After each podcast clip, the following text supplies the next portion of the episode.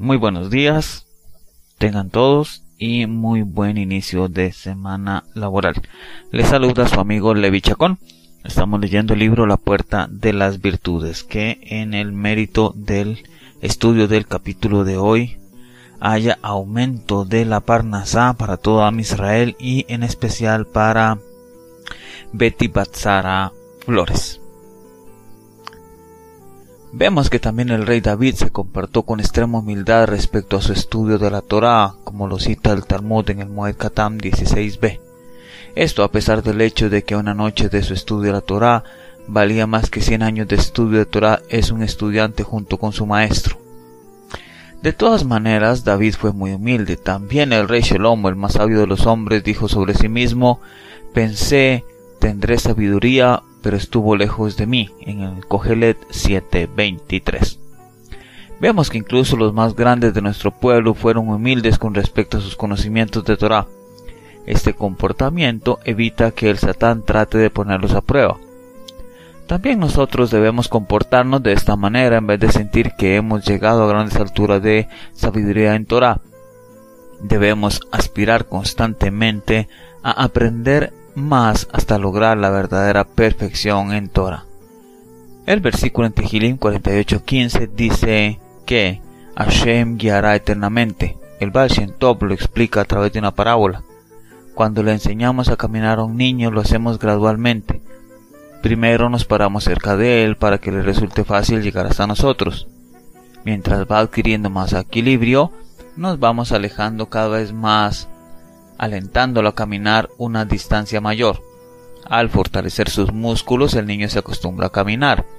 De la misma manera, mientras más analizamos la grandeza de Hashem, más comprendemos que en verdad no entendemos nada de su verdadera grandeza. De esta manera constantemente nos esforzaremos por acercarnos más a Él.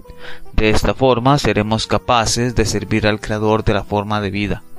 Al contemplar la magnitud de la grandeza de Hashem, seremos humildes porque comprendemos que nos falta correr un largo camino antes de llegar a los niveles más elevados de servicio divino. ¿Cuál era el objetivo de los tanaitas y después de ellos de los amoritas, las primeras y últimas generaciones? Al compararse a ellos mismos como quienes habían vivido antes, llegando a la conclusión de que en comparación a ellos no habían llegado a nada? Esto nos enseña la gran importancia de la cualidad de la humildad para que seamos cuidadosos de no ser displicentes. Cuando una persona es petulante fácilmente puede cometer errores. Pero no es así cuando es humilde, porque en este caso hará todo lo cuidadosamente de una manera medida.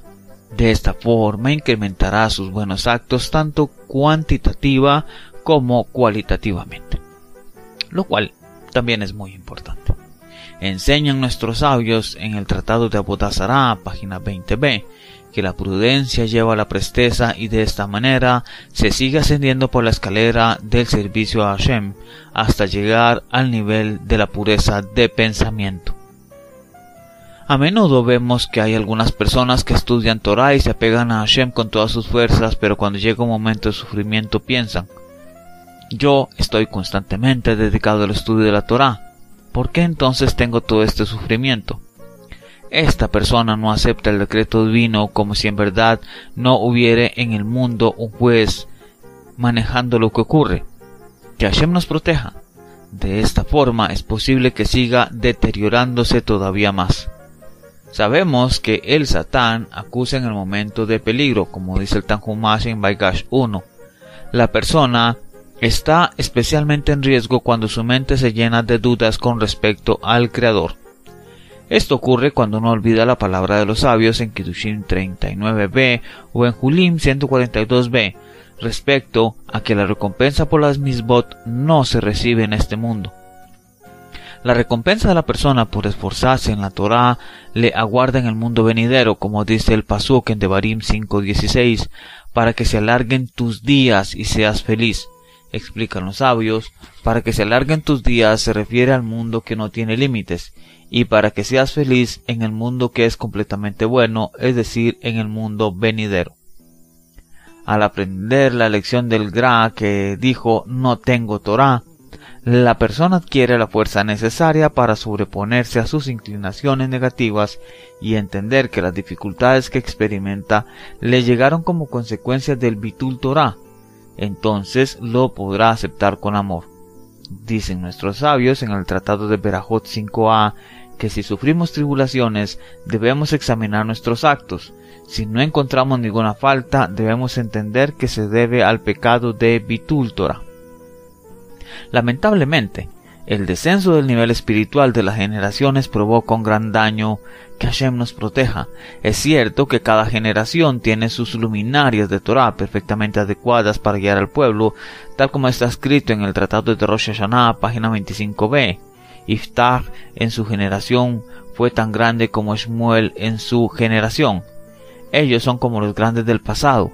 Ellos son sabios y sagrados. Sin embargo, las pruebas que debemos enfrentar en la actualidad son mucho mayores que aquellas que enfrentaron las generaciones pasadas.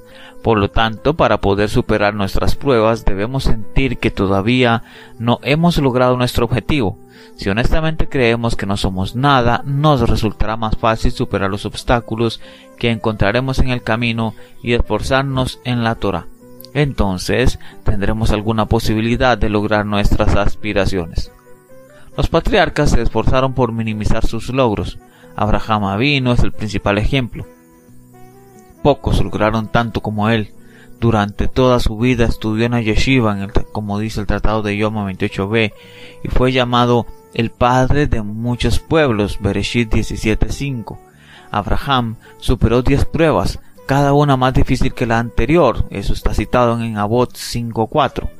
Todo el pueblo que surgió de él y él derramó palabras de Torah, incluso cumplió con las mismas decretadas por los rabinos, como cita el Tratado de Yoma 28b. Sin embargo, Abraham dijo que él era polvo y ceniza. Siempre que trataba de imitar a sus maestros Shem y Eber, de inmediato pensaba que ellos eran mucho más elevados que él mismo. Moshe no actuó con una humildad similar, a pesar del testimonio mismo de Hashem respecto a que boca a boca hablé con él cuando se comparó a sí mismo con los Abot, dijo de inmediato, ¿qué es lo que somos? Por el contrario, vemos que Adam Rishon se enorgulleció de sí mismo de ser la obra maestra del Creador, el primero en ser creado, como cita el Kohelet Rabá 3.14. Por esta razón, él pensó que nunca caería al nivel de cometer un pecado, porque era más elevado que todas las creaciones del mundo pero estaba muy equivocado. Debería haber tomado nota del hecho de que los reptiles y los insectos fueron creados antes que él, como cita el Tratado de Sanedrín 38a. Esto lo hubiera llevado a sentir humildad y evitar el pecado, pero no ocurrió lo mismo con el rey David. Él tenía la misma alma que Adán Rishon. De hecho, toda su vida le fue donada por Adán. David dijo sobre sí mismo en el Tejilín 22.7, no soy más que un gusano y no un hombre. De esta manera, David logró rectificar el pecado de Adán Rishon. Por cierto, en las últimas generaciones, especialmente en nuestro largo y amargo exilio, cada persona debe esforzarse por considerarse a sí misma como nada en comparación con su compañero. La quemará en el Pesajín 25b y Yoma 82b nos dice que no debemos considerar que nuestra sangre sea más roja que la de nuestro prójimo. En esta época prevalece la arrogancia y produce mucha confusión, especialmente en la yeshivot. Debemos evitar sus trampas. Si nos consideramos inferiores a todos los demás, no nos volveremos presuntuosos. Ya nos encontramos en el sexto milenio. El Gra dijo que no hay Torah. Si él habló así sobre sí mismo, ¿qué podemos llegar a decir de nosotros? Esto se encuentra aludido en el Pasuk en Vayikra 21.1 habla a los Koanim, los hijos de Aarón, y diles, explican los sabios en Yevamot 114, que los grandes deben verse a sí mismos constantemente como si fueran pequeños.